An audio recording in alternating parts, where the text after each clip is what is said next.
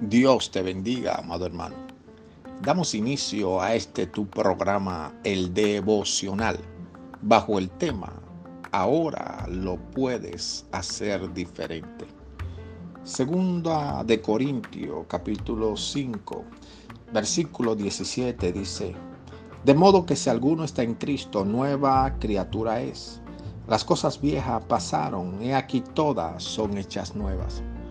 Cuando llegamos al Señor debemos pedirle al Espíritu Santo que renueve nuestra mente para que podamos entender cuál es la voluntad agradable y perfecta del Señor para nuestras vidas.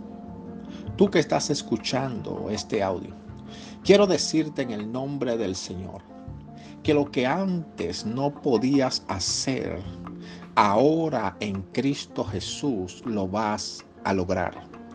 Muchas cosas deben quedar en el pasado. El yo no puedo, el rendirse fácilmente, el sacar a la luz los defectos en vez de las virtudes, debemos dejarlo atrás. Porque Dios nos ha hecho nueva criatura en Cristo Jesús, para que demos testimonio al mundo que lo imposible para el reino de Dios no existe. Y lo que antes nos costaba hacer, ahora tendremos la facilidad por medio de Jesucristo de conquistarlo. Te quiero animar en el nombre de Jesús a que empieces a creerle a Dios para esos proyectos nuevos que el Señor está poniendo en tu corazón.